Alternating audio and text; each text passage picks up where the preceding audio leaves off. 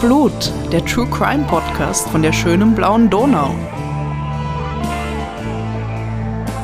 Hallo, hallo, hallo, hier ist wieder die Podcast-Posse mit Wiener Blut. Und die Podcast-Posse, das sind Claudia, Rita und Bernhard. Hallo zusammen. Hi, hallo. Liebe Leute, wir sind äh, beim zweiten Teil unseres Specials, äh, das letzte Woche begonnen hat. Ihr solltet euch unbedingt diesmal den ersten Teil zuerst anhören, falls ihr das noch nicht geschafft habt. Heute wird die Claudia uns äh, den zweiten Teil präsentieren und wir haben vorab noch ein großes, großes Dankeschön anzubringen und zwar an die Christine. Christine! Und zwar die Christine nennt sich auf Instagram Chris Cook Travel. Sie kocht und backt und travelt wahrscheinlich auch ein bisschen und sie hat uns ein riesengroßes Paket geschickt, ein Fresspaket. Was war da alles drin? Da war Bärlauchsalz drin und Bärlauchöl und selbstgebackenes Sauerteigbrot und Kekse und eine Flasche Wein. und wir haben fast alles auf unserer gemeinsamen Zugfahrt nach Kärnten verspeist. Das war super. Genau, vielen, vielen Sehr Dank, lecker. liebe Christine. Den Wein haben wir nicht auf der Zugfahrt genommen. Den nehmen wir jetzt. Den nehmen wir jetzt, weil Mhm. Wo ist er jetzt? damit sind wir bei den Fancy Drinks. In meinem Glas ist er. Genau. Dann stoßen wir mal an auf die Christine. Und Auf die probieren Christine. diesen tollen Prost. Weißwein. Der, glaube ich, Genau. aus der Pfalz kommt. Stimmt das? Aus der Pfalz. So wie die Christine. Es ist ein Spieß. Weingarten Spieß, Weingut Spieß aus der Pfalz. 2018 Cuvée Blanc. Ein sehr guter Wein. Ich habe keine Ahnung vom Wein, aber er schmeckt. Er schmeckt nach Holunder. Finde ich. Er schaut edel aus. Absolut. Also danke, Christine. Wir freuen uns immer noch sehr Ja, über dieses tolle Paket. jetzt habe ich ein bisschen für, für Verwirrung gesorgt. Also das war jetzt mal dein Fancy Drink, Rita. Claudia, was hast denn du? Ich habe was Antialkoholisches von Römerquelle. Und zwar ist das Bio-Limo leicht. Und es ist mit Orange, Mango und Passion Fruit. Und es ist sehr lecker. Trinke ich nicht zum ersten Mal. Ist wirklich gut. Der frischend. Und was hast du da noch? Ähm, ich habe einen Almdudler, und zwar Almdudler Ingwer Matcha. Ingwer. Ingwer, hab ich gesagt? Ingwo? Irgendwann? In, Ingo, was? Ingo Matcha. Oh Gott. Ja. Das war laut. Mm, ich glaube, der macht wach.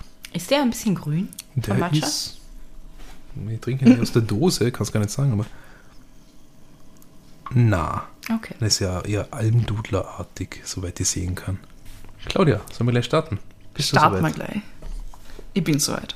Also, ich hoffe, ihr könnt euch noch erinnern an letzte Woche, wo der Bernhard über den ersten Teil vom Leben des Adolf Schandls erzählt hat, der Ausbrecherkönig. Ausbrecherkönig. Und ich werde jetzt einfach anschließen, wo der Bernhard aufgehört hat letzte Woche. Und zwar am 1. Juli 1985 wird der damals 49-jährige Adolf Schandl vorzeitig aus der Haft in der Justizanstalt Garsten entlassen und kehrt zurück nach Wien. Er ist also wieder in Freiheit, er will sich von jetzt an an die Gesetze halten und er will vor allem nie wieder straffällig werden. Und der Adolf Schandl ist recht gut im Netzwerken und er schreibt dann paar Briefe, also an den Wiener Bürgermeister zum Beispiel und auch an andere Politiker und Politikerinnen. Er sucht sich prominente Fürsprecher und dann findet er schließlich so schnell eine kleine Gemeindewohnung in Wien und dann relativ bald einen Job bei einer Schädlingsbekämpfungsfirma. Er hat also einen Job, er hat eine Wohnung, er hat dann auch relativ bald einmal eine Freundin, ist mit seinem neuen Leben recht zufrieden und das läuft alles sehr gut für ihn. Aber dann, im Jahr 1987, das ist also nur zwei Jahre nach seiner Entlassung aus Garsten, kommt er erneut mit dem Gesetz in Konflikt. Und zwar wird er während eines Einbruchs in einen Supermarkt in Saalfelden, das ist in Salzburg, von der Gendarmerie gestellt. Und als er flüchtet, schießt ihm ein Beamter in den linken Arm. Und auch der Schandl hat zu diesem Zeitpunkt seine Waffe gezogen, mit der er zumindest einen Schuss in Richtung des Beamten abgibt, der aber niemanden trifft zum Glück. Also es wird niemand verletzt. Außer er selber. Er hat dann ähm, so einen, boah, wie heißt das, Knochendurchschuss oder so irgendwas in, seinem, in seinem linken Arm. Äh, er kann aber entkommen, bindet sich dann wieder mit seinen beiden Komplizen vom Einbruch zusammen und sie versuchen dann noch zu flüchten, aber er hat halt dieses, diesen durchschossenen Arm irgendwie und, und der andere Typ, mit dem er dann flüchtet, kann nicht Auto fahren. Also muss er die ganze Zeit fahren ja. und kann halt irgendwann einfach nicht mehr. Und er wird dann einige Tage später äh, von der Polizei festgenommen und seine beiden Komplizen genauso. Und für den Schusswechsel mit der Polizei und dem versuchten Einbruch erhält der Adolf Schandl dann wieder eine dreijährige Haftstrafe. Das scheint mir jetzt schon fast billig. Ja, Angesichts, wenn man, ja, ja, wenn man die Vorgeschichte kennt. Ja. ja. Ich meine, er in, in seinem Buch behauptet er halt, ja, er, er, war da eigentlich, also er hat gar nicht gewusst, dass die beiden anderen da mhm. jetzt diesen Supermarkt wirklich überfallen wollen. Er ist halt gefahren, weil er der Einzige war, der einen Wagen gehabt hat und einen Führerschein. Und hat halt gedacht, er führt sie da einfach hin und das ist, den Rest wollte er, glaube ich, gar nicht wissen, aber ihm war halt irgendwie anscheinend nicht so bewusst, was da passiert, sagt er halt. Spielt er irgendwie so ein bisschen das Unschuldslamm in der Sache. Finde ich zumindest. Er kommt dann also in, in die U-Haft in Salzburg und nachdem äh, sein Urteil praktisch verhängt worden ist, wird er dann für die restliche Strafdauer in die Justizanstalt Graz-Kallau in der Steiermark verlegt. Das ist also das erste Mal, dass er in die Kallau kommt. Mhm. Eine sehr berühmte Justizanstalt in Österreich, neben Stein wahrscheinlich die bekannteste die äh, für Verbrecher ist, die eine Haftstrafe von mehr als drei Jahren haben. Er sitzt dann diese Strafe ab und im Mai 1990 wird er wieder aus der Haft entlassen und ist wieder ein freier Mann. mittlerweile ist der Adolf Schandl 54 Jahre alt und er muss erneut von ganz vorne anfangen. Aber diesmal möchte er, dass das klappt, denn natürlich schwört er sich wieder, er möchte auf keinen Fall wieder zurück hinter Gittern, er möchte jetzt auf dem rechten Weg bleiben. Es wird für ihn aber schwieriger, je öfter er aus dem Gefängnis rauskommt und je mehr Straftaten er verübt, weil äh, durch seine wiederholte Straffälligkeit findet er halt noch schwerer einen neuen Job. Mhm. Und deshalb fängt er dann an, schwarz zu arbeiten, also ohne Anmeldung, und er ist dann Kellner in einem Bordell. Und er lebt weiterhin in seiner kleinen Gemeindewohnung in Wien. Also die hat er aus dem Gefängnis weiter die Miete bezahlt und sich auch darum gekümmert, dass er die irgendwie halten kann für den Tag, wenn er wieder rauskommt. Und er geht da eine neue Beziehung mit einer Frau ein. Wieder ist er also relativ zufrieden mit seinem Leben. Er kommt gut aus mit seinem Job, klappt auch ganz okay. Und er schwört sich, keine Straftaten mehr zu begehen. Und wieder bricht er diesen Schwur. Weil er beteiligt sich nämlich als Fahrer bei Banküberfällen. Er versteckt für seine Komplizen das Geld und die Waffen bei sich zu Hause und er führt für sie auch Botengänge aus. Also so beschreibt er das zumindest in seiner Biografie. Über die haben wir eh schon in der letzten Folge geredet. Jailbreak heißt die. Mhm. Also er schwört, dass er da irgendwie bei den Überfällen nicht dabei war, sondern er hat die Leute da halt hingefahren, er hat ihr Geld versteckt, er hat ihre Waffen versteckt. Er wird dann auch verhaftet mit Teilen des Geldes und einer Waffe, was für ihn im Nachhinein ziemlich blöd ausschaut. Und es klicken dann nach nur 16 Monaten in Freiheit für den guten Adi wieder die Handschellen. Und diesmal kommt er leider nicht mehr so leicht davon. Er wird nämlich wegen gemeinschaftlichen schweren Raubes im Jahr 1992 zu insgesamt 19 Jahren Haft verurteilt. Und seine Komplizen bei diesen Überfällen, die laut ihm die Überfälle eigentlich alleine begangen haben, erhalten nur jeweils 14 Jahre Haft. Er leugnet dann weiterhin die ganze Zeit, dass er bei den Überfällen überhaupt dabei gewesen ist und fühlt sich wieder einmal von der Justiz zu Unrecht zu einer so langen Haftstrafe verurteilt. Also das ist ein Muster, von dem mhm. du, Bernhard, ja auch schon erzählt hast im ersten Teil. Also bei all diesen Strafen kommt es dem Adolf Schandl immer sehr hart vor. Also er fühlt sich immer von der Justiz ungerecht behandelt. Und ich glaube, diese Ungerechtigkeit, die sich da bei ihm breit macht, ähm, die weckt dann auch wieder seinen Fluchtinstinkt. Mhm. Und er plant dann wieder über einen Mithäftling in der Kalau, der da bald entlassen wird, an eine Waffe zu kommen. Aber leider ist es so, dass dieser Mitinsasse sich dann als Informant entpuppt und der verrät ihn bei der Anschaltsleitung. Fuck. Jo, blöd gelaufen. Mhm. Aber der hat ihm von Anfang an eine Falle gestellt, eigentlich. Ich weiß nicht, ob es jetzt wirklich, ob er ihn praktisch provoziert hat, mhm. dass er ihm diese Dinge erzählt, damit er dann ihn, ihn verraten kann mhm. oder ob sich das so ergeben hat mit der Zeit. Nein, ich denke mal, dass aus, aus, aus, Sicht der Justiz und der Gefängnisleitung denkt man sich, okay, das ist der Schandl. Ich meine, Hm. Horchen wir ihn mal aus. Mhm. Sein, ja, okay. möglich. Ich weiß hm. es nicht. Aber es klingt plausibel, ja. Hm. Weil das kommt nämlich noch öfter vor. Also dieses Muster zieht sich ah, durch den weiteren Fall. Und der Adolf Schandl möchte unbedingt wieder von der Kalau in die Justizanstalt Garsten verlegt werden. Und zwar nicht primär, weil es ihm dort jetzt so viel besser gefällt, sondern vor allem, weil er dort leichter ausbrechen hm. kann. So schreibt er es halt später in seinem Buch. Und er erzählt dann seinem Psychiater immer wieder, wie schlecht es ihm geht und dass er womöglich Suizid begehen wird, wenn er nicht nach Garsten verlegt wird. Und der Plan geht auf. Er wird also verlegt, aber nach nur acht Monaten in Garsten kommt er wieder in die Justizanstalt Stein. Mhm. Grund dafür ist wieder mal ein Ausbruchsplan. Und zwar hat er über einen Mithäftling und die Frau von dem Mithäftling, die halt in der Freiheit draußen ist, irgendwie so einen, einen wieder einen neuen Plan ausgeheckt und diese Frau erzählt das aber der Anstaltsleitung. Und daraufhin wird er dann in Stein in die Sicherheitsabteilung West E untergebracht. Also das ist ein besonderer Sicherheitstrakt, mhm. wo man ihn ganz, ganz genau beobachtet. Also er hat jetzt schon sehr viele Justizanstalten durch. Es ist so ein ewiger Kreislauf. Mhm. Kalau, Stein, Garsten. Er kennt sie alle. Er kennt sie alle. In dieser Sicherheitsabteilung kreisen seine Gedanken dann Tag für Tag eigentlich nur darum, wie er erneut ausbrechen kann. Er ist außerdem ständig auf der Suche nach möglichen Komplizen, die ihn dabei unterstützen können und die vielleicht genauso an einer Flucht interessiert sind. Aber wieder scheinen seine Ausbruchspläne über Mithäftlinge an die Justizwache durchzusickern. Und wegen akuter Fluchtgefahr wird Adolf Schandl daraufhin dann wieder in die Justizanstalt Graz-Kalau überstellt. Und dort kommt er in die Hochsicherheitsabteilung. Man kann sich einfach auf niemanden mehr verlassen, oder? ja. Und also mir kommt es ein bisschen so vor, als würde würd ihn halt dann niemand haben wollen. Also er ist halt allen ja. irgendwie zu heiß und zu, zu brandgefährlich und sie schieben ihn von Stein dann wieder nach Kalau und. Ja, ja sicher, du stehst ja blöd da als Gefängnisleitung, ja, ja. wenn, wenn jemand ausgebrochen ist. Hm. Und in der Kalau lernt der Adolf Schandl dann innerhalb von wenigen Wochen einen neuen potenziellen Komplizen kennen, der genau wie er an einem Ausbruch interessiert ist. Sein Name Tafik Ben Ahmed Chawali. Und die Geschichte von diesem Chawali werden wir vielleicht noch in einem zukünftigen äh, Fall in einer anderen Folge nochmal näher beleuchten, weil das ist auch super interessant. Mhm. Aber da streifen wir es jetzt nur kurz. Also der Tafik Chawali stammt ursprünglich aus dem Libanon und er war zuerst Mitglied der PLO, also der palästinensischen Befreiungsorganisation, und später dann Mitglied einer Splittergruppe unter der Führung des Terroristen Abu Nidal. Und im Dezember 1985 reist Shawali von Syrien aus nach Österreich und verübt dort am 27. Dezember einen Terroranschlag am Flughafen Wien-Schwächert.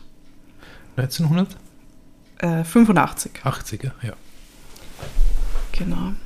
Und das Ziel dieses Anschlags, den er damals mit zwei Komplizen durchgeführt hat, war der Schalter der israelischen Fluglinie El Al, und die drei Männer haben damals Handgranaten in die Warteschlange vor diesem Schalter geworfen und da das Feuer mit Maschinengewehren auf die Menschen in der Wartehalle eröffnet. Bei diesem Anschlag damals sind drei Menschen gestorben und 40 weitere wurden teils schwer verletzt. Und während einer der Komplizen Chawalis damals beim Gefecht mit der Polizei starb, konnten er und der dritte Komplize gefasst werden. Bei seinem Prozess wird David Chawali dann zu lebenslanger Haft verurteilt. Und interessant ist auch, dass am selben Tag, an dem diese Anschläge in Wien-Schwächert verübt worden sind, am Flughafen in Rom, in Fiumicino, ein ähnlicher Anschlag verübt worden ist mit insgesamt 16 Toten damals. Also die waren koordiniert mhm. miteinander. Ja. Also eine sehr, sehr arge Sache damals, die, glaube ich, Riesenwellen geschlagen mhm. hat in Österreich. Und genau, also der Chawali ist halt lebenslänglich drin. Also der hat nichts zu verlieren, rein gar nichts, und es wird als brandgefährlich eingestuft. Und er hat genau wie der Adolf Schandl zum Zeitpunkt ihres Kennenlernens in der Kalau bereits einen Ausbruchsversuch hinter sich. Er ist nämlich 1995 durch ein Dachfenster der Tischlerei aus der Justizanstalt Garsten geflüchtet, ist aber dann zwei Stunden später wieder festgenommen worden. Und er ist auch aufgrund von diesem Fluchtversuch dann in die Kalau überstellt mhm. worden. Also da haben sich die richtigen gefunden, auf ja. jeden Fall. Mhm. So, so kann man sagen, ja. ja. Und der Chandel und der Chawali ähm, sind dann also gemeinsam wieder am Planen, wie sie da rauskommen können. Sie haben nichts zu verlieren, sie haben beide sehr lange Haftstrafen, die sie noch absitzen müssten, und ihr Plan nimmt dann immer konkretere Formen an. Sie beschließen also, dass nur eine erneute Geiselnahme, also so wie bereits damals in Stein, in Frage kommt. Und sie entscheiden auch, dass sie weibliche Geiseln nehmen wollen, weil der Schandl aus seiner Erfahrung weiß, dass sie das größere Druckmittel sind, wie er dann, also in seinem Buch schreibt er das. Spannend in einem Männergefängnis. Wie er an Frauen kommt. Ja, genau. Die, ja, also ja, das ist eine zusätzliche Herausforderung, das meine Das stimmt, damit. ja. Da habe ich jetzt gar nicht dran gedacht, aber ja, das stimmt. Wenn die zufällig gerade die Sekretärin vom Richter da ist. Mhm. Aber die Claudia hat dir das sich angeschaut. Mhm. mhm. Das wird sie uns jetzt sagen. Genau. Es ist nämlich so, dass in der Anstaltskantine vier Frauen mhm. beschäftigt sind. Weil in dieser Kantine, also da gibt es einen Teil, das ist wie ein Geschäft. Und da können die Häftlinge ihre Einkäufe erledigen. Und da arbeiten halt vier Frauen und diese äh, Personen haben sie sich für ihr Geiselnahme ausgesucht. Also sie haben beschlossen, sie wollen nicht alle vier als mhm. Geiseln nehmen, weil sie sind nur zu dritt und das ist dann schwierig sondern sie wollen nur drei von den Frauen als Geisel nehmen. Der Adolf Schandl wird dann später sagen, von uns aus geschieht keiner Frau irgendwas. Aber wenn ihr glaubt, es ist eh wurscht, dann seid ihr die Mörder, nicht wir. Also er ist da schon ziemlich radikalisiert, mhm. würde ich sagen, und sehr darauf fokussiert, einfach nur da rauszukommen, egal wie. Der Tafik Chawali weiß dann auch, wie man mit einfachen Mitteln Flaschenbomben bauen kann. Das hat er nämlich in seiner Terroristenlaufbahn schon öfter mal gemacht. Und für diese Bomben braucht man nur Nitroverdünnung aus der Anstaltswerkstatt und die besorgt der Chawali dann auch für ihn. Und er hat da selbst gebasteltes Messer, das er dann noch für diesen Ausbruchsversuch beisteuern kann. Also sie sind wirklich sehr gut ausgerüstet. Es wird dann noch ein dritter Häftling auf diesen Plan aufmerksam und der möchte dann ebenfalls dabei sein.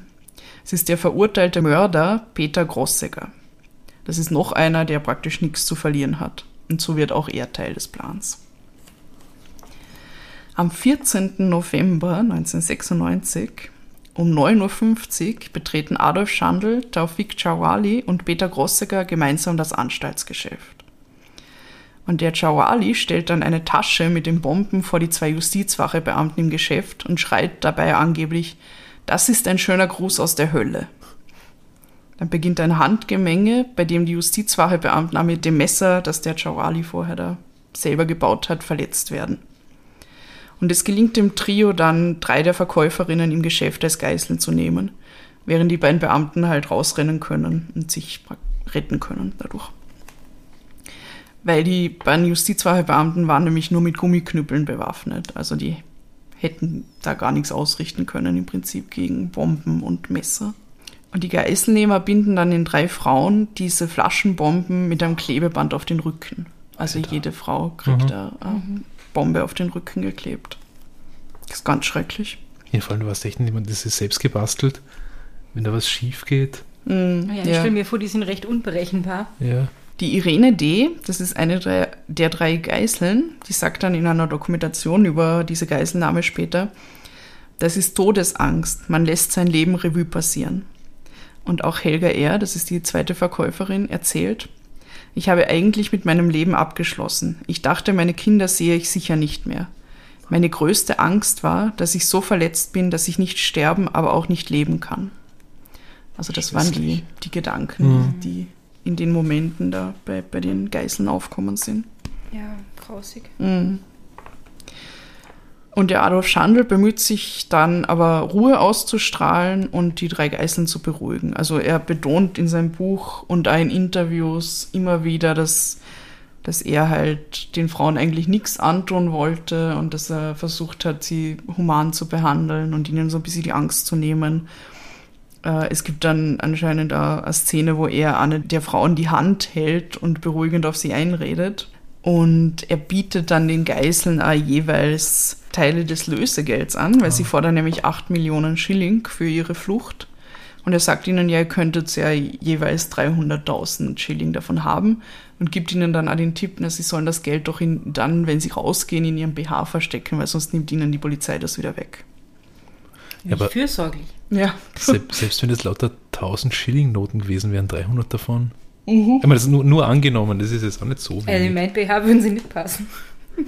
Also ich weiß nicht, ich kann das nicht beurteilen, inwieweit das mhm. stimmt, ob er jetzt so super fürsorglich war und das Ganze voll im Griff gehabt hat. Ja. Ich glaube schon, dass es ihm primär darum gegangen ist, da jetzt rauszukommen und Stimmt. Und auch die, vor allem den anderen Geiselnehmern, also gerade der Tafik Jawali, hätte, glaube ich, überhaupt keine Skrupel gehabt, da jetzt äh, irgendwie Opfer zu bringen, einzugreifen. Menschenopfer ja. zu bringen, ja. Über Leichen zu gehen, ja, sozusagen. Ja. Hm.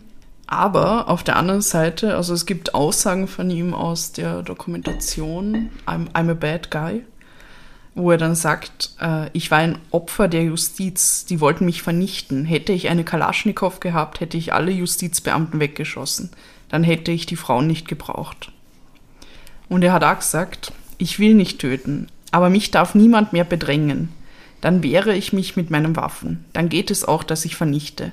Dann gibt es keine Grenze. Da wird keine Rücksicht genommen, da werden keine Gefangene gemacht, aus erledigt. Also das ist die andere, skrupellosere Seite mhm. des Adolf Schandl mhm. auf jeden Fall. Es ist Rache, oder? Der Gedanke ist Rache. Es ist, ich will mhm. raus, aber ich will mir rächen. Mhm. Ja, und das ist der Antrieb, oder? Ja. Das ist wieder dieses, dieses Ungerechtigkeitsgefühl ja, von ihm. Dem geht es, glaube ich, mittlerweile, also schon ums Rauskommen, aber dem geht es auch ums Prinzip einfach. Mhm. Ja. ja. Ja, das sieht man an der Aussage, dass er halt diese, die Justizwache-Beamten waren ihm anscheinend wirklich wurscht. Also die hätte er weggeschossen, wie er sagt. Mhm. Also das da hat er jetzt keinen Respekt vor, vor Menschenleben mhm. im Prinzip. Und bei den Frauen sieht er das noch ein bisschen anders, aber anyways. Wie ich bereits erwähnt habe, verlangen dann die drei Geiselnehmer 8 Millionen Schilling und sie wollen außerdem noch einen vollgedankten Hubschrauber für die Flucht. Und die Geiselnahme dauert dann immer weiter an, während der geschulte Verhandler, der Edi Hamädel war das damals, mit dem Adolf Schandl per Telefon in Kontakt steht.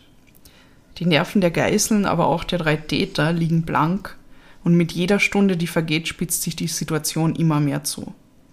Und währenddessen ist natürlich schon ähm, draußen die Hölle los vor, vor dem Gefängnis. Also die Medien sind aufmerksam geworden auf das Ganze. Es ist ein Riesenspektakel und ganz Österreich verfolgt praktisch, wie diese Geiselnahme jetzt abläuft und was da passiert. Als nächstes wird dann die Cobra, das ist eine Spezialeinheit der Polizei, hinzugezogen. Die sind nämlich unter anderem für Geiselnahmen und so heikle Situationen speziell geschult und die sollen das dann regeln. Und dann ist es bereits Nachmittag, also es sind schon mehrere Stunden vergangen, seit die Geiselnahme begonnen hat. Und es sind ja schon mehrere Ultimaten der Geiselnehmer verstrichen in der Zwischenzeit. Und dann drohen sie damit, einer der Frauen Gliedmaßen abzuschneiden bah. oder eine zu töten. Okay. Ja. Das haben sie aber so gemacht, dass sie das gehört hat, oder? Nehme ich an. Ja, Weil also die, die, waren die in einem ja Raum. Eben, genau. Ja. Mhm. Ja. ja, das ist ja das Schlimme dran. Mhm. Also nicht, dass sie das androhen, das ist schon schlimm genug, aber dass ja, diese Frau wahrscheinlich daneben sitzt oder ja, steht ja. und, ja. und hört. annimmt, das ist so.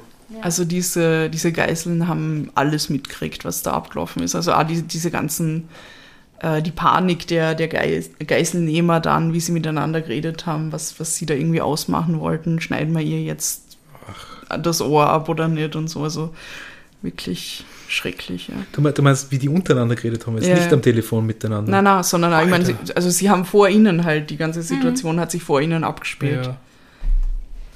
Weil das, das nimmst du dann noch mehr für real, als, als wenn du denkst, okay, der blöfft jetzt vor der Polizei. Okay, mhm. wow. Ja. Aber sie setzen diese Drohung dann einstweilen einmal nicht um. Was ich auch noch total arg gefunden habe, also es gibt äh, eine Dokumentation, die heißt Cobra, übernehmen sie. Und da geht es eigentlich um die Cobra, also um diese Spezialeinheit und mhm. ihr, die Entstehung und so, aber da wird äh, diese Geiselnahme in Kalau so ein bisschen näher beleuchtet. Und da gibt es ein Interview mit dem operativen Einsatzleiter Wolfgang Bachler damals. Und er erzählt dann, dass es eine total gespenstische Stimmung war in Kalau, also im, im Gefängnis drinnen. Es hat geregnet und die ganzen Gefangenen, die das natürlich mitkriegt haben, was da passiert, sind dann zu den Fenstern gekommen und haben mit Besteck oder mit, mit Tellern und irgendwelchen anderen Dingen an die Fenster geklopft und geschlagen. Und er sagt dann, er hat irgendwie nicht gewusst, ob sie jetzt praktisch die Geiselnehmer da anfeuern oder ob sie dagegen protestieren. Also es war ihm nicht klar. Mhm. Also, schwer zu sagen, aber ich, ich glaube, dass, ich meine, einer von uns kommt frei oder, oder, oder zwei oder drei, der Gedanke, ist mhm. eine gewisse Befriedigung für manche von denen, aber auf der anderen Seite, falls mhm. die mitgekriegt haben, wie die vorgegangen sind, kann ich mir jetzt auch nicht vorstellen, dass das ganze Gefängnis ja. auf deren Seite steht. Ja. Von, einfach von der Art her. Und nach fast zehn Stunden kreist dann erstmals ein Hubschrauber über der Justizanstalt. Also die Geiselnehmer hören dann diesen Lärm vom Hubschrauber und sie gehen natürlich davon aus, dass das dieser Hubschrauber ist, der ihnen dann bereitgestellt werden sollte. Aber in Wahrheit nutzen die Beamten der Cobra diesen Lärm nur als Tarnung, mhm. weil sie bringen nämlich in dieser Zeit dann so ein, so ein Sprengding an der Tür an, also so ein Türöffnungsgerät praktisch, das dann diese Tür aufsprengen soll zum Geschäft. Aber obwohl es gerade so laut ist, bemerkt dann der Ali die Geräusche an der Tür und der wird dann noch unruhiger. Also er ist wirklich kurz vorm Explodieren. Und der Adolf Schandl telefoniert dann wieder und verlangt, dass das Lösegeld jetzt innerhalb der nächsten Minuten kommen soll. Also es ist jetzt wirklich fünf, fünf vor zwölf. Und bald darauf klopft es dann wirklich an der Tür. Und das ist ein Beamter der Cobra, der übergibt dem Adolf Schandl dann einen Karton mit Geld. Und daraufhin soll er dann eine Geißel freilassen. Also das war die Abmachung. Und als er dann eine der Frauen zur Tür bringt, schlägt das Sonderkommando der Cobra zu und stürmt das Geschäft. Und der Zugriff dauert insgesamt nur zwei Minuten und es gelingt den Beamten, die Geiseln unverletzt zu befreien und die drei Täter festzunehmen. Ah, unverletzt. Mhm. Also es fallen Schüsse und es ist ein Riesentumult und alles, aber es wird Gott sei Dank niemand getroffen. Und auch die Bomben gehen zum Glück nicht hoch. Das ja. habe ich mir gedacht, weil boah, immer haben sie jemanden am Rücken gehabt, oder? Ja, ja, genau. Die, Frauen. die eine, eine der Frauen beschreibt das dann auch so, dass sie von einem Beamten halt irgendwie da rausgezerrt wird und sie laufen dann über den Hof und dann, dann macht sie ihn darauf aufmerksam, dass sie halt noch diese Bombe am Rücken hat und er schneidet sie ihr dann im Laufen runter und legt sie Aha. irgendwo hin halt und ja, also Wahnsinn, Wahnsinn. Ja. Aber ich glaube, also im Buch vom Adolf Schandl steht zumindest, dass diese Bomben gar nicht hätten explodieren können. Also es hat wohl irgendeinen äh. Fehler gegeben, aber ich weiß nicht, ob das stimmt. Und er ist ja jetzt eine der Bombenexperte in diesem, ja. in diesem Trio. Man weiß es nicht. Sie sind auf jeden Fall zum Glück nicht explodiert. So aus dem Chemieunterricht ein Nitro-Luftgemisch. Einfach grundsätzlich mhm. will ich nicht in meiner Nähe haben. Ja. In einem geschlossenen Raum. Und damit ist dann der nächste große Coup von Adolf Schandl, sich seiner Haftstrafe zu entziehen, gescheitert. Wieder einmal. Wieso heißt der Dude eigentlich Ausbrecherkönig und nicht Ausbrecher-Loser? Weil so klappt hier eigentlich gar nicht. Ich habe gedacht, eigentlich soll man ihm die Krone wegnehmen. Ja, schon, wer, ja. hat den Mann gekrönt? ja, die gebührt jemand anderen. Ja. Würde ich sagen. Jemand, der es nur einmal probiert hat, rausgekommen ist und ja. den sie nie wiedergefunden haben. Hm. Keine Ahnung, wo das sein könnte. Wartet auf Teil 3. Hm.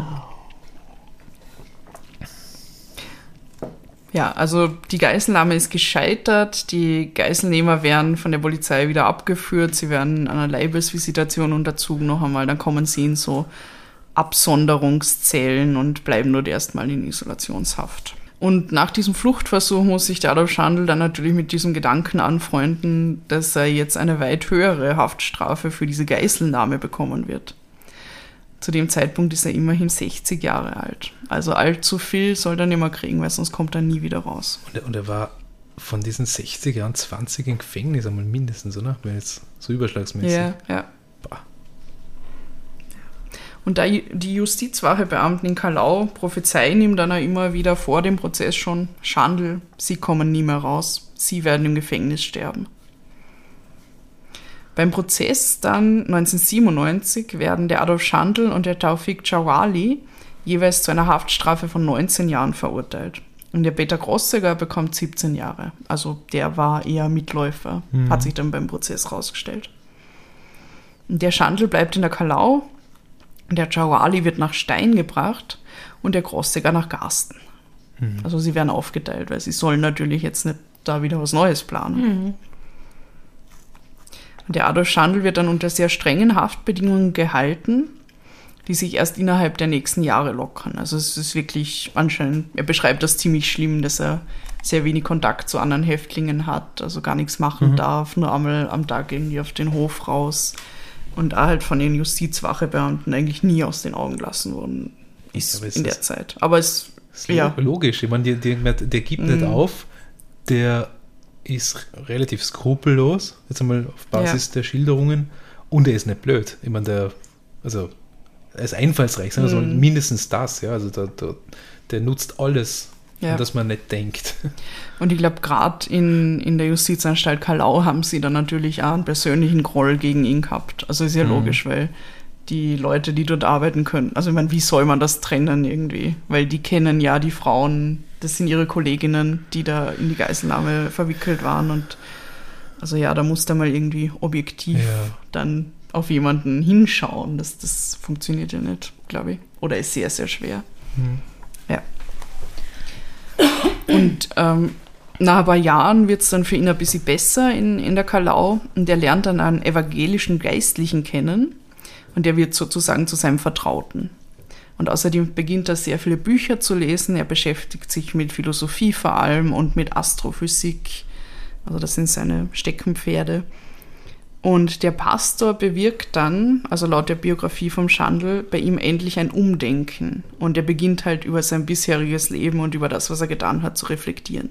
Und auch dieser Zorn über die vermeintlichen Ungerechtigkeiten, die ihm da das ganze Leben passiert sind, also wie er von der Justiz behandelt worden ist, dieser Zorn verblasst schon langsam. Und er kann sich so ein bisschen damit abfinden. Und er sagt dann auch über diesen evangelischen Geistlichen, also der hat Engel Kassen mit Nachnamen. Und er sagt über ihn, er sei Engel, also mhm. derjenige, der ihm wirklich Empathie entgegengebracht hat und mit dem er halt Gespräche über Philosophie und über alles führen hat können und ihn da irgendwie wieder aus seinem Tief rausgeholt hat. Was sehr schöne Sache ist, prinzipiell. Und dann kommt ein neues Gesetz raus. Und zwar besagt dieses Gesetz, dass es nach 15 Jahren Haft prinzipiell möglich ist, einen Antrag auf eine bedingte Entlassung zu stellen. Mhm. Also außer man hat lebenslänglich kriegt, dann geht das nicht. Aber wenn man eine bestimmte Anzahl an Jahren kriegt hat, dann kann man das machen, unabhängig von wie lange man inhaftiert sein sollte eigentlich. Und der Adolf Schandl beschließt natürlich, dass er sich dieses Gesetz zunutze machen will. Und er stellt einen Antrag auf bedingte Entlassung. Es rechnet sich niemand große Chancen aus, dass das jetzt funktioniert. Also er selber auch nicht mhm. wirklich, aber er versucht es natürlich trotzdem. Kurz nach seiner Antragstellung wird er dann aus der Justizanstalt Kalau abermals nach Garsten verlegt. Also weil sie sagen irgendwie so, naja, in, in der Kalau, da hat er keine Freunde, da wird diese Antragstellung für ihn irgendwie nicht fruchten. Da werden sich ja die Leute draußen in Graz, falls ja. da rauskommt, furchtbar darüber aufregen und das ist alles viel zu heiß und ähm, irgendjemand hilft ihm dann. Also vermutlich ja dieser Geistliche da, dass er halt nach Garsten verlegt wird, weil da hat es ihm immer schon besser gefallen, da ist er so ein bisschen humaner, sagt er. Und dort blüht er dann wieder auf, also weil der wird dort viel freundlicher behandelt. Also da hat jetzt niemand einen persönlichen Bezug irgendwie zu ihm, außer von damals, wo er schon mal dort war, aber das ist jetzt auch schon eine Zeit lang her. Also äh, findet er sich dort gut zurecht. Und wird dann aber von Garsten wieder zum x-ten Mal nach Stein überstellt, oh. weil nämlich jemand ihn anonym beschuldigt, dass er wieder eine Geiselnahme plant. Und er landet dann zum wiederholten Mal im Trakt West-E, also den kennt er schon ziemlich gut. Wie ist Aber, eine West-E-Tasche? wow. Und nach acht Monaten in Stein werden diese Vorwürfe gegen ihn aber widerlegt. Also es kommt raus, dass äh, ein Typ da mehrere Leute beschuldigt mhm. hat und das eigentlich nur, weil er sich an einen bestimmten anderen Häftling rächen wollte. Und der Schandl hat da halt gut reingepasst, weil der will immer ausbrechen. Also hat er ihn halt da erwähnt. Ja, aber er ist mittlerweile weit über 70. Mhm. Naja. Ja, man, nee, kannst nicht ausschließen, aber, aber ja. Ja. Auf jeden Fall werden diese Vorwürfe dann entkräftet und er kommt wieder zurück nach Garsten. Und da ist er dann auch sehr froh. Und dann passiert das, woran niemand mehr geglaubt hat. Im Juli 2012 wird der damals 76-jährige Adolf Schandl vorzeitig und unter strengen Auflagen aus der Haft entlassen. Wow. What? Und zwar werden ihm ganze 15 Jahre seiner Haftzeit praktisch erlassen, weil eigentlich wäre er erst 2027 rausgekommen. 2027 mit 91. Ja, ja. Und insgesamt, und das ist wirklich, also es ist so heftig, wenn man darüber nachdenkt, hat er 40 Jahre im Gefängnis verbracht. Also über die Hälfte seines Lebens. Und das nicht einmal am Stück. Ja. Das macht es nämlich irgendwie noch absurder, ja. finde ich. Ja. Wenn der so eine hohe Freiheitsstrafe bekommen hätte und die abgesessen, die waren 40 Jahre, ist trotzdem wahnsinnig lang. Aber nicht einmal am Stück. Das mhm. ist irgendwie noch, noch irrer, finde ich. Das ist eine lange, lange Zeit.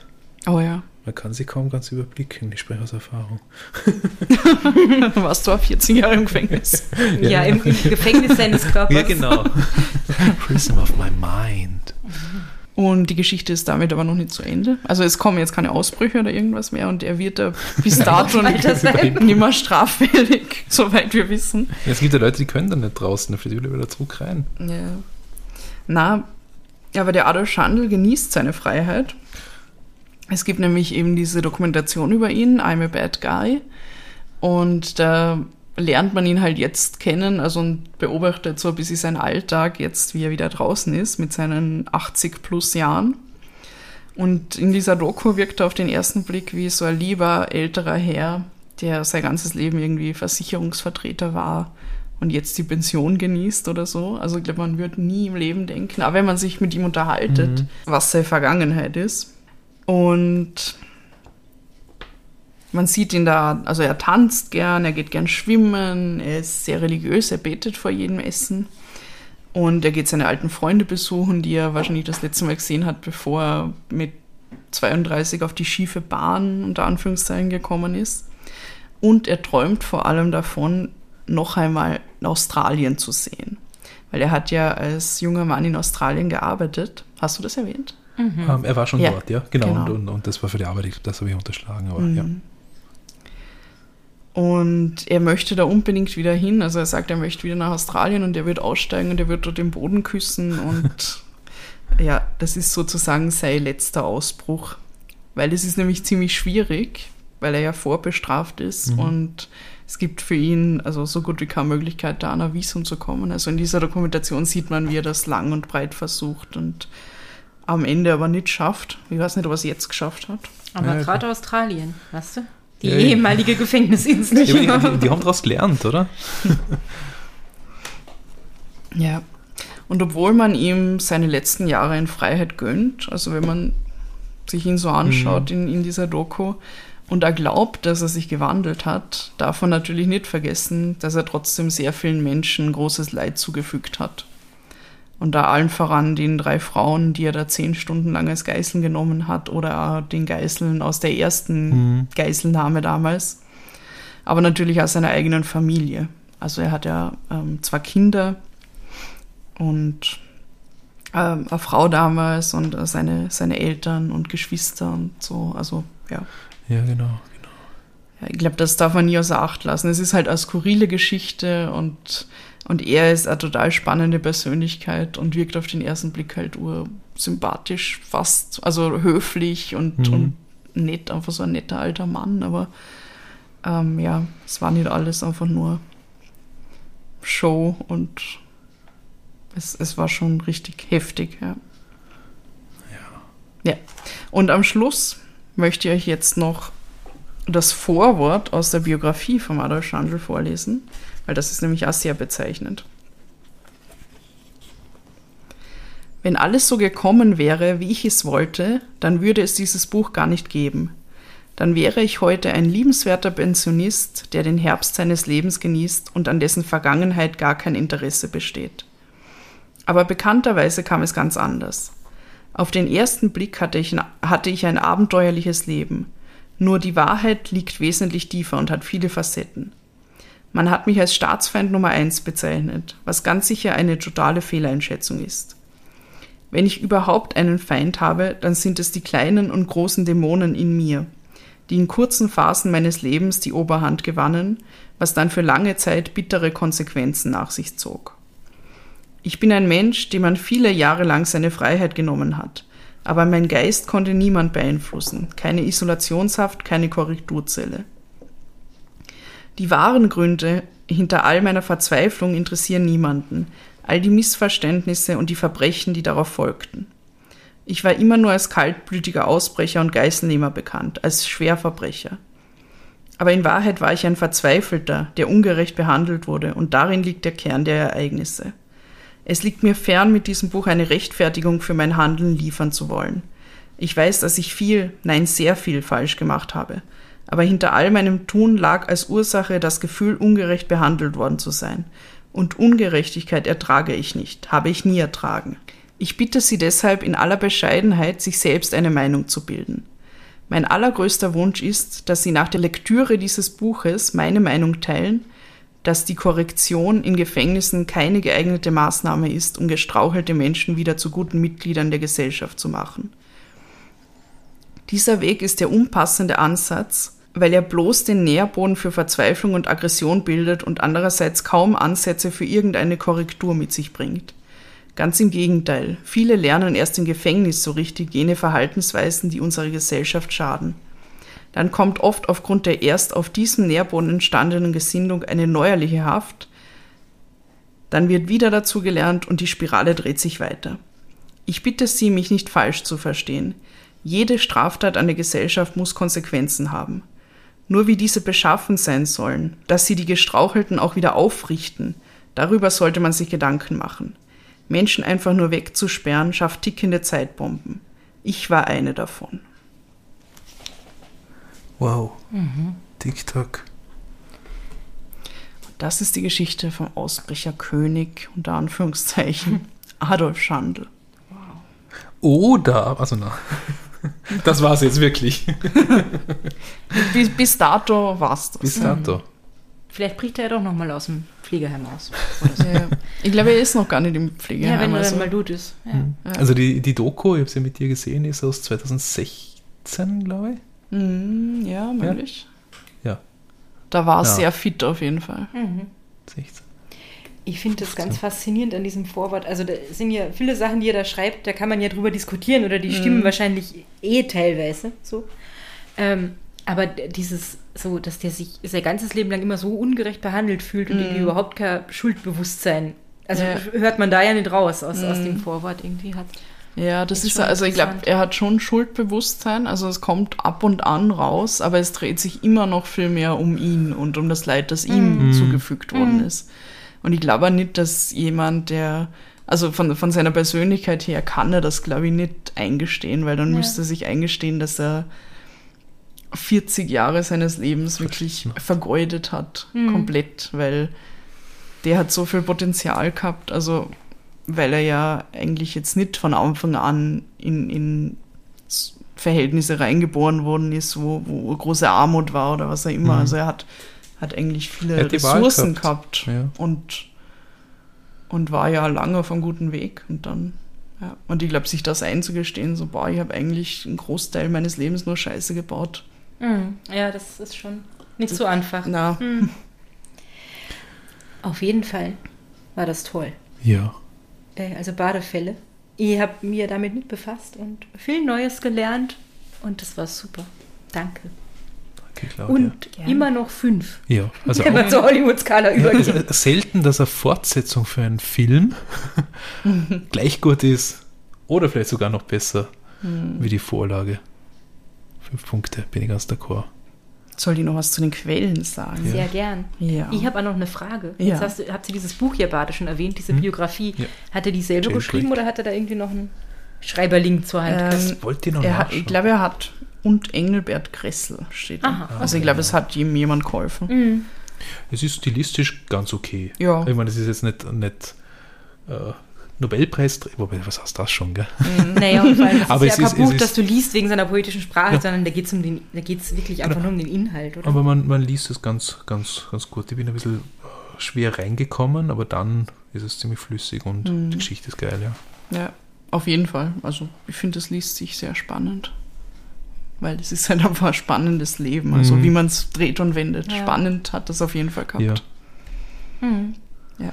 Genau, also das war meine Quelle um darauf zurückzukommen. Also Jailbreak vom Ado Schandl, mhm. gemeinsam mit dem Engelbert. Engelbert Gressel. Dann die Doku Cobra übernehmen sie vom ORF und von Dreisat, die findet sie auf YouTube. Sehr interessant. Ja. Ah, der Rest, wo es eigentlich nicht um den Ado Schandl geht, sondern nur um die Cobra. Ja, der Papst kommt davor, gell? Ja, und der, das Papa Mobö. Wer ist der?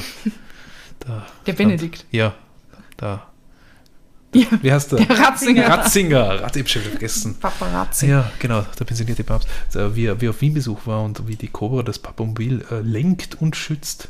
Das Papamobil. Papa, das Papamobil natürlich, aber das war ein Bären. Jo. Ganz, ganz Aber toll. je nachdem, woher du aus Wien bist, ist es vielleicht das Papamobil. Ja, aber der, das, also, tatsächlich Mobil. kommt der Polizist vor und sagt, ach so, das Papamobil. Alles klar, ich muss mir die Doku anschauen. Ja, und die Doku, die ihr vor allem schauen solltet, ist die Doku von, wie heißt sie? Sus Susanne Freund, Susanne Freund. Ja, I'm a bekannte- Bad Guy. bekannte österreichische Journalistin und auch Dokumentarfilmerin. Ja. Wirklich, wirklich ganz toll. Ich sage es noch einmal, auf Vimeo kann man es zu einem sehr moderaten Preis Mhm. ausleihen und wenn man noch ein paar Euro drauflegt, immer noch moderat kaufen als Download. Ja, sehr, sehr empfehlenswert. Mhm. Unterhaltsam, lieb. Ja, Skurril. skurril. Alles. Also, Also alles, was der Film, den ich in meinem Kopf habe, auch hätte, Ja. sozusagen. Man kann was mitnehmen draus aus der Doku für ja, sein eigenes glaub, Leben. es gibt einen guten Einblick, was, was der Adolf Schandl für Persönlichkeit ist. Genau. Ah, jetzt noch. Also, ja. Danke, ich glaub, Frau es- Freund. Es gibt halt relativ wenig Leute, die dann mit 76 oder so dann wieder aus der Haft entlassen werden nach 40 Jahren und sich dann zurechtfinden müssen. Also das ist schon Ja. Das eine ist nur eine, interessante Sache. Ja, das ist nicht nur eine absurde Geschichte, das ist eine sehr besondere Geschichte Mhm. wahrscheinlich, ja. Den, den Soundtrack möchte ich auch besonders herausheben von dem Film. Ja, das singt er so ein australisches Lied, weil er Ja, möchte genau. unbedingt wieder nach Australien und das ist ganz toll. Tie me kangaroo down, spot. me kangaroo down. Und so weiter. Toll. Ja, und er tanzt dazu. Hm. Ja. Naja, dann. Jo. Starker, starke zweite Folge unseres Specials, würde ich mal sagen. Also jetzt Ja. rein von der Story her und natürlich von deiner Präsentation, Claudia. Mhm. ähm, sind wir gespannt, wie es im dritten Teil weitergeht Oh nächste ja. Woche. Ich kann schon mal verraten, nicht mit Adolf Schandl. Na, das, Nicht mit das Adolf ist Schandl. vorbei. Ich werde euch dann Ja. erklären, warum das Nein. überhaupt Teil dieser Trilogie irgendwie Ja. ist. Aber ich kann mir vorstellen, nach allem, was ich weiß, kann ich mir vorstellen, dass die Rita doch in einer gewissen Weise noch eins draufsetzen wird. Mal. Storytelling. Schauen wir mal. Ja.